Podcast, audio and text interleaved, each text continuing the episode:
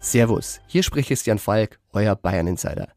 Im Bild-Podcast Bayern Insider gibt's die heißesten Gerüchte rund um den FC Bayern jeden Freitag. Kommt mit und ich nehme euch hinter die Kulissen des Rekordmeisters. Das Bild News Update. Es ist Montag, der 20. November und das sind die Bild Topmeldungen. Terroristen vertrieben in Gaza gefallen, Israel trauert um diesen Heldensoldaten. Ich bin immer noch in Europa. Taliban-Führer verhöhnt deutsche Behörden. Anarchokapitalist wird neuer Präsident in Argentinien.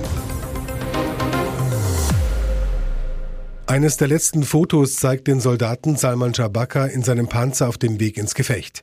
Sein Maschinengewehr ist geladen, er wirkt entschlossen und konzentriert. Der IDF-Offizier starb als Held. Als die Hamas am 7. Oktober Israel überfiel, rettete Jabaka im Kibbutz Be'eri vielen Bewohnern das Leben. Dann fuhr er mit seinem Panzer in die Schlacht von Gaza, um eine Gruppe Elitesoldaten zu evakuieren. Den letzten Einsatz bezahlte Jabaka mit seinem Leben. In seiner Heimatstadt Yani Yat ist die Trauer groß. Hier leben 7000 der rund 150.000 Drusen Israels. Ihre Religion entstand im 11. Jahrhundert aus dem Islam und philosophischen Lehren. Der Bund zwischen Juden und Drusen zeigt, dass im Land verschiedene Glaubensrichtungen in Frieden und Einigkeit zusammenleben können. Jabaka hinterlässt eine Frau und einen zweijährigen Sohn, Mutter, Vater und Geschwister. Dieser Tage kommen viele hochrangige Militärs und Politiker in den an einem Berg gelegenen Ort, um dem gefallenen Panzerkommandeur die letzte Ehre zu erweisen. Jabakas Vater Imad sagt, Salman fuhr ins Kibbutz Be'eri mit seinem Panzer rein, er tötete viele, viele Terroristen. Sein Panzer gab den Menschen dort Hoffnung. Jene, die seine Ketten hörten, beruhigten sich, denn sie wussten, die Armee ist da, er ist ein Held. Ich bin immer noch in Europa. Mit diesen Worten verhöhnt der Taliban-Funktionär Abdul Bari Auma am Samstag nach dem Skandalauftritt in Köln die deutschen Sicherheitsbehörden. Deren oberste Dienstherrin Nancy Faeser erklärte ebenfalls am Samstag, der Auftritt des Taliban-Vertreters in Köln sei vollkommen inakzeptabel und scharf zu verurteilen. Niemand, so Faeser, dürfe radikalen Islamisten in Deutschland eine Bühne bieten. Lippenbekenntnisse, die mit der Realität wenig zu tun haben.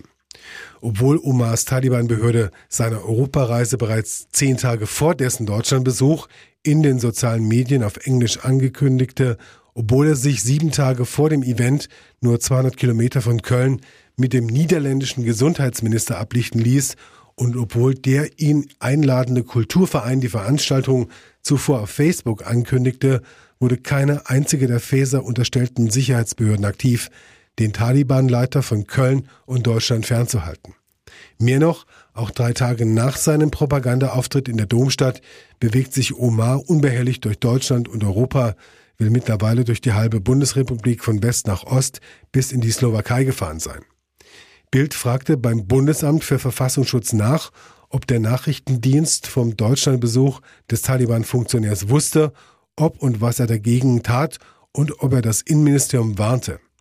Die schmallippige, aber vielsagende Antwort des Faeser unterstellten Nachrichtendienstes, man bitte um Verständnis, dass das BFV sich grundsätzlich nicht zu Einzelpersonen und Organisationen äußert, die nicht im Verfassungsschutzbericht aufgeführt sind. Aber alles weitere im Zusammenhang mit dem Auftritt ist Gegenstand laufender Prüfung.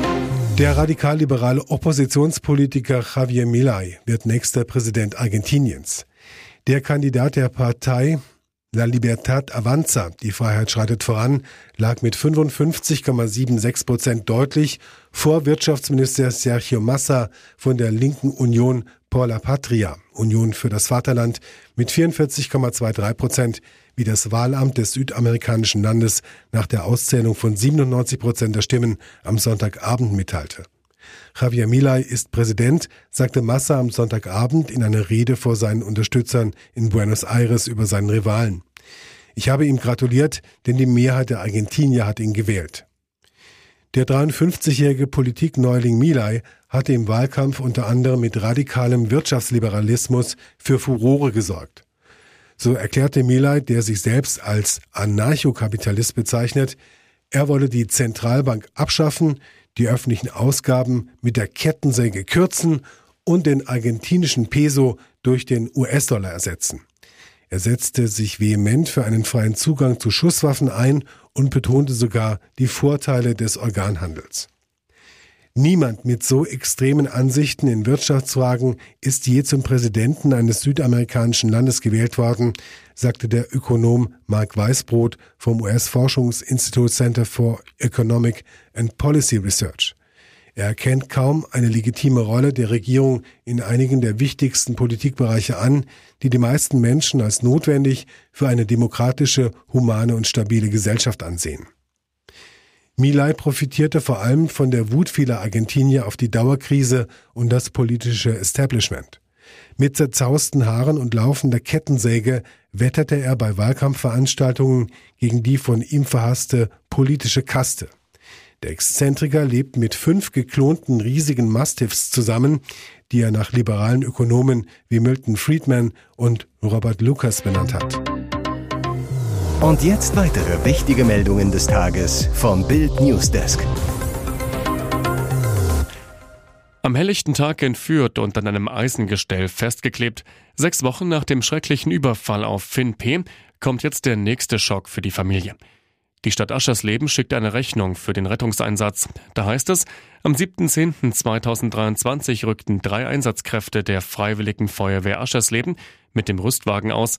Insgesamt sind dabei Kosten in Höhe von 82 Euro und 3 Cent angefallen. Diese Kosten sowie eine Verwaltungsgebühr in Höhe von 29 Euro soll nun von ihnen eingefordert werden. 111 Euro und 3 Cent sollen die Eltern an die Stadtkasse überweisen. Finns Mutter Melanie, diese Rechnung ist eine Riesensauerei und dabei spreche ich nicht von dem geforderten Geld, sondern davon, was dieses Schreiben bei unserem Sohn anrichtet. Finn habe den Brief gefunden und gelesen, dabei fing er an zu zittern und zu weinen. Er fragte, ob die wirklich glauben, dass er schuld sei. In dem Schreiben wird Finn als Zustandsstörer bezeichnet. Schwache Hoffnung, sollten die Täter doch noch überführt und verurteilt werden, müssten sie für die Kosten aufkommen. Im Verdacht stehen die Ex-Nachbarn von Finns Familie. Allerdings verlaufen die Ermittlungen bisher ergebnislos. Finns Mutter hofft, dass sich die Stadt einsichtig zeigt und die Forderung zurückzieht. Die ehemalige First Lady der USA, Rosalind Carter, ist im Alter von 96 Jahren verstorben. Die Ehefrau des 39. US-Präsidenten Jimmy Carter ist am Sonntagnachmittag in ihrem Heimatort Plains im US-Bundesstaat Georgia friedlich im Kreise der Familie gestorben, wie eine von den Carters gegründete Stiftung mitteilte. Rosalind war meine gleichberechtigte Partnerin bei allem, was ich je erreicht habe, trauert Jimmy Carter. Solange Rosalind auf der Welt war, wusste ich immer, dass mich jemand liebte und unterstützte. Im Mai war öffentlich geworden, dass Rosalind Carter an Demenz erkrankt war. Die Stiftung teilte am vergangenen Freitag mit, dass sie zu Hause betreut werde. Jimmy Carter befindet sich seit Mitte Februar zu Hause in palliativer Betreuung. Rosalind und Jimmy Carter hatten 1946 geheiratet, das Paar hat vier Kinder. Die ehemalige First Lady machte sich für soziale Belange stark und verfasste mehrere Bücher. Sie soll während der Präsidentschaft ihres Ehemanns erheblichen Einfluss auf die Politik im Weißen Haus gehabt haben. Ich bin am Boden zerstört.